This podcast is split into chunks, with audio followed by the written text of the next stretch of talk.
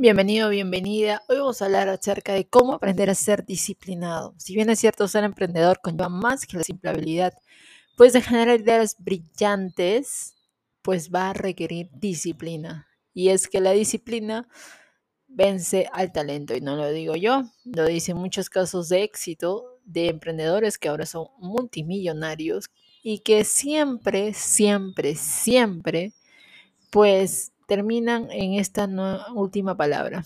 Ellos fueron disciplinados con sus objetivos. De lo contrario, pues no serían donde están.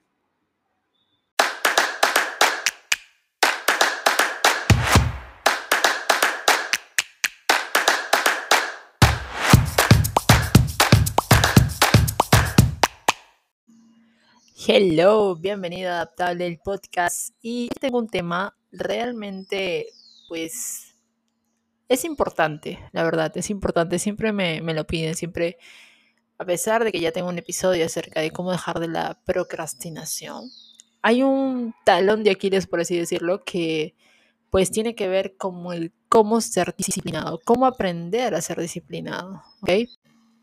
Y bien, pues te voy a hablar acerca de ciertas estrategias específicas para superar la procrastinación y cultivar la disciplina. Vamos por la estrategia número uno. Tienes que establecer un sprint de enfoque. ¿Qué quiere decir? Pues vas a dividir tu día en sprints de, por ejemplo, enfoque de 25 minutos seguidos, luego tomas un breve descanso y durante esos 25 minutos, pues lo que vas a hacer es centrarte intensamente en la tarea clave. A este método se le conoce como la técnica Pomodoro. ¿Ok? Tengo un episodio también de eso, acerca de la técnica de Pomodoro específicamente, así que la puedes hablar, la puedes escuchar. Y la verdad que esta técnica puede romper la inercia de la procrastinación, ¿ok? Vamos por la estrategia número dos.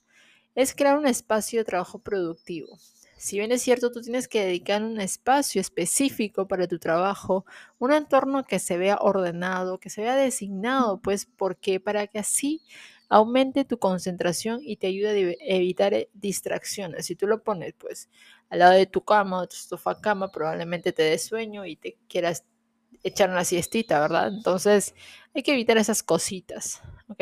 La estrategia número tres es que establezcas límites de tiempo. ¿Ok? Lo que quiero decir es que asignes límites de tiempo, pues a tiempo que sean realistas, ¿ok? Que sean realistas a tus tareas.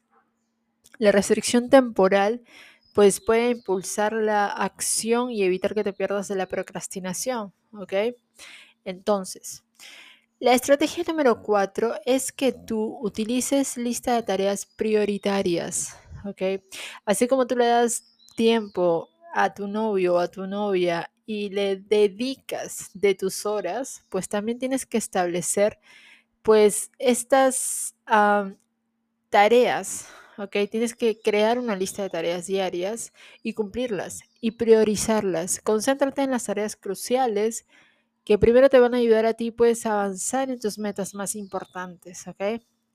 Y pues la quinta estrategia es que incorpores días de descanso estratégicos. ¿ok? Por ejemplo, tú puedes programar días de descanso para recargar energías. Ya el día que te apetezca, si eres un emprendedor independiente, eh, la disciplina no va a implicar pues que trabajes sin parar. Lo que tienes que trabajar es que también cuides de ti, trabajes inteligentemente y bla, bla, bla. Lo que tú tienes que hacer es también cuidar de ti. Para que, mantener una productividad sostenible. Entonces, tú sabes que la disciplina es el combustible que va a impulsar a los emprendedores y va a dar como resultado su éxito o su fracaso. Su fracaso, ¿ok? Tú eres tu mayor cheerleader o tú eres tu mayor saboteador, ¿ok? Eres tú y solamente tú porque no puedes estar mirándote a los costados eres tú con quien está compitiendo, tú estás compitiendo contigo mismo y la verdad es que el tema de ser disciplinado es muy complejo porque si fuera fácil, muchas personas tendrían muchos millones de dólares, muchas personas tendrían una, una educación hermosa, muchas personas creerían en la comida saludable y no se meterían tanta porquería, la verdad. Y muchas personas pues también tendrían esa disciplina de generar resultados, ya sea en su ámbito físico, en su ámbito espiritual, en su ámbito amoroso, etc. Entonces, tú tienes que darte cuenta de que eres tu mejor proyecto y tú eres el mejor director de tu vida. De lo contrario, no pasaría nada, estarías siendo un espectador más, se te iría un año más de la vida y pues estaríamos a fines de año, en diciembre 31, comiéndonos las uvas como ansiosos y pidiendo deseos que ni siquiera son realistas, porque ni siquiera para que el deseo se conecte y se materialice, pues tienes que tomar acción, tienes que moverte, moverte, no eres un árbol, tienes que moverte. Entonces, yo espero que esto te haya sido mucho valor y nos estamos escuchando en el próximo episodio.